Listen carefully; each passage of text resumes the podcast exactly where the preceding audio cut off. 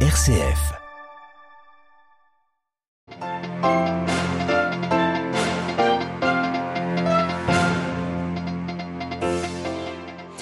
Demain, c'est la journée mondiale de l'alimentation. À cette occasion, le pape François appelle à renforcer la logique de la solidarité. L'après Merkel se précise en Allemagne, le SPD, les Verts et les libéraux sont parvenus à un accord préliminaire pour former un gouvernement tripartite. Et puis, début demain de la phase diocésaine du synode sur la synodalité, une étape cruciale qui concerne tout le peuple de Dieu et soulève de vraies attentes. Nous le verrons en fin de journal. Radio Vatican, le journal Manuela Fiji. Bonsoir à tous. Comment mieux lutter contre la faim dans le monde? Le pape François donne des pistes dans un message publié ce matin en vue de la journée mondiale de l'alimentation qui se tient demain samedi. Chacun d'entre nous a un rôle à jouer, affirme-t-il en écrivant à Kedong-yu, le directeur général de la FAO. Tout de suite les précisions d'Adélaïde Patrignani. Agir pour l'avenir, c'est l'axe de réflexion proposé par la FAO pour cette journée mondiale de l'alimentation. Une action concertée, précise François, demandant un engagement à tous les niveaux. L'objectif, une durabilité environnementale maximale et des systèmes alimentaires adéquats et abordables. Vaincre la faim une fois pour toutes est un objectif ambitieux, reconnaît le pape, mais cela commence par notre vie quotidienne et les gestes les plus simples. Il faut agir en priorité sur le terrain, en mer, à table et dans la réduction des pertes et gaspillages alimentaires. Le Saint-Père invite à sensibiliser les jeunes générations à des choix éthiques et durables et à voir la pandémie comme l'occasion d'un changement de cap. À cet égard, la précieuse contribution des petits producteurs est cruciale, relève-t-il. Ceux-ci peuvent montrer à l'industrie agroalimentaire comment renforcer la résilience au changement climatique ou même augmenter la production. François appelle enfin à surmonter la logique froide du marché et à renforcer la logique de la solidarité, un impératif alors que le fossé se creuse au niveau mondial entre 3 milliards de personnes qui n'ont pas accès à une alimentation nutritive, tandis que près de 2 milliards sont obèses ou en surpoids. Adélaïde Patrignani, le pape François qui se rendra à Assise le 14 novembre prochain pour la cinquième édition de la Journée mondiale des pauvres. Il s'agira d'une visite privée en la basilique de Sainte-Marie des Anges. Il rencontrera un groupe de 500 personnes pauvres de toute l'Europe et partagera avec elles un moment d'écoute et de prière. Voilà ce qu'a annoncé le bureau de presse du Saint-Siège à la mi-journée L'actualité de ce vendredi, c'est également l'Afghanistan et cet attentat suicide qui a visé une mosquée chiite de Kandahar au moment de la prière. Un dernier bilan fait état d'au moins 41 morts. L'attaque n'a pas encore été revendiquée, mais tous les regards se tournent vers l'État islamique, auteur d'un attentat similaire la semaine dernière dans la ville de Kunduz. L'Afghanistan fera d'ailleurs l'objet d'une rencontre mardi prochain entre la Russie, les États-Unis, la Chine et le Pakistan. L'Angleterre sous le choc ce soir après le meurtre d'un député. David Ames, 69 ans appartenant au parti conservateur, a été poignardé alors qu'il tenait une permanence dans sa circonscription dans l'est de Londres. Une personne de 25 ans a été arrêtée. Son identité et ses motivations sont encore inconnues. Un assassinat qui n'est pas sans rappeler celui d'une autre députée, Joe Cox. C'était en 2016, peu avant le vote du Brexit. La route vers une coalition dite de feu tricolore se dégage en Allemagne. Après une semaine de premières négociations, les dirigeants sociodémocrates, écologistes et libéraux ont annoncé ce vendredi vouloir passer à la vitesse supérieure. Dès la semaine prochaine, ils lanceront des négociations officielles. La voie vers la chancellerie semble quasiment assurée pour le social-démocrate et actuel ministre des Finances, Olaf Scholz. À Berlin, Delphine Herbolier.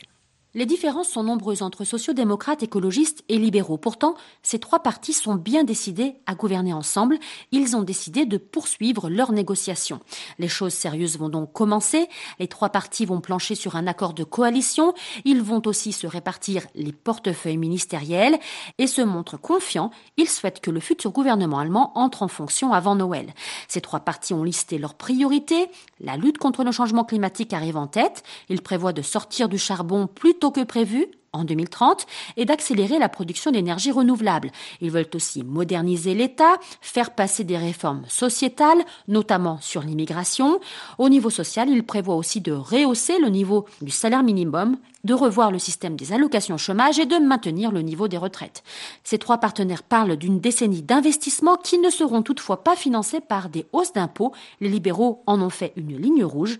Les détails de ce programme seront négociés dans les prochaines semaines. Berlin, Delphine pour Radio Vatican. La France a commémoré ce vendredi Samuel Paty. Le 16 octobre 2020, ce professeur d'histoire-géographie était décapité en pleine rue de Conflans-Sainte-Honorine par un terroriste islamiste pour avoir montré des caricatures de Mahomet dans le cadre d'un cours sur la liberté d'expression. Un meurtre particulièrement atroce qui avait bouleversé le pays entier. Aujourd'hui, toutes les écoles de France lui ont rendu hommage, lui rendu hommage, pardon, de diverses manières. Et demain, samedi, la famille de l'enseignant défunt sera reçue à l'Élysée par le président Emmanuel Macron. Et puis après 18 mois de fermeture de leurs frontières, les États-Unis les rouvrent aux voyageurs vaccinés. Ce sera le 8 novembre prochain. Cela concerne aussi bien les frontières aériennes que terrestres. Ces restrictions ont eu des conséquences humaines avec la séparation de nombreuses familles, des conséquences économiques, mais aussi diplomatiques.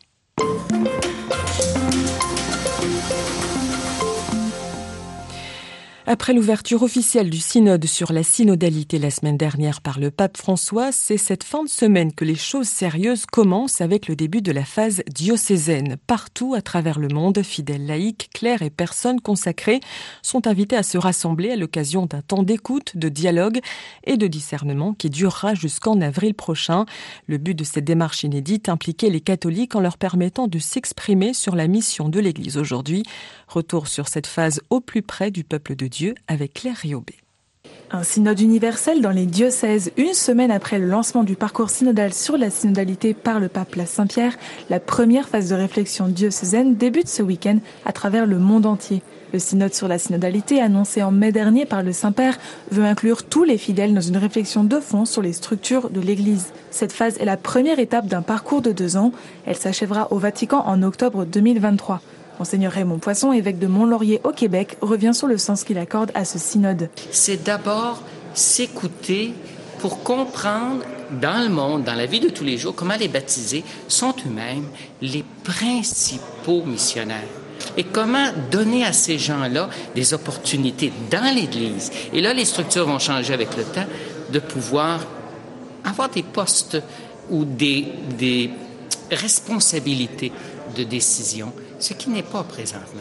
À la veille de cette phase de consultation au niveau local, la théologienne libanaise Soureya Béchéalani lance depuis Beyrouth un appel aux laïcs. Elle les invite à prendre toute leur place dans ce travail de réflexion. Il ne faut pas attendre que l'institution et la hiérarchie fassent appel.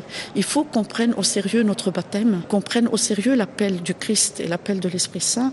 Et une fois nous allons nous-mêmes euh, cheminer spirituellement et prendre notre place participative dans l'Église, les choses vont venir. C'est aux laïcs que je m'adresse aujourd'hui et à la femme plus particulièrement. À la cathédrale de Mont-Laurier, Monseigneur Poisson célébrera dimanche une messe d'inauguration qui sera suivie dans la semaine d'une après-midi de réflexion sur le sens de la synodalité. Une conférence et des groupes de partage entre paroissiens sont déjà prévus.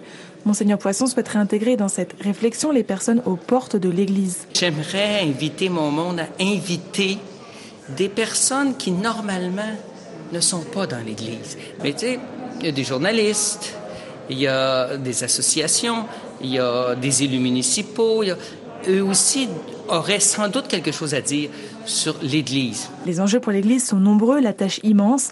Il s'agit d'imaginer un futur différent pour l'Église et pour ses institutions à la hauteur de la mission qu'elle a reçue. C'est ce qu'explique le secrétariat pour le synode. Réfléchir à la place accordée aux jeunes et aux femmes dans les instances de décision de l'Église est un point crucial pour Souréa Béché-Alani. Ce que je crois fermement, c'est qu'il y ait plus de place sérieuse aux jeunes et aux femmes, non seulement dans la participation et la communion, mais réellement dans la décision et le leadership. Je ne dis pas qu'on veut prendre la place des évêques, je dis qu'on veut connaître notre place dans la décision. Si l'Église veut être Église et être dans la complémentarité, il faut que la femme et le jeune soient présents. Des questions tout aussi importantes que délicates, elles interrogent la capacité de l'institution à se réformer et répondre aux attentes de ses fidèles, un enjeu auquel réfléchit de son côté monseigneur Poisson. Mais quand on parle de réforme, on parle donc de règles, de structures à réformer. Or, pour moi, les règles ou la structure sont au service de la vie. Pour commencer par voir comment on vit, pour voir si les règles sont bien adaptées. Et par définition, elles ne le sont jamais, parce que la vie change les règles ne changent pas. Donc, il faut les mettre à jour. Cette phase de réflexion de Cézanne se terminera en avril prochain. Elle laissera place à une phase de consultation continentale, puis universelle. Voilà un sujet préparé par Claire Riobé.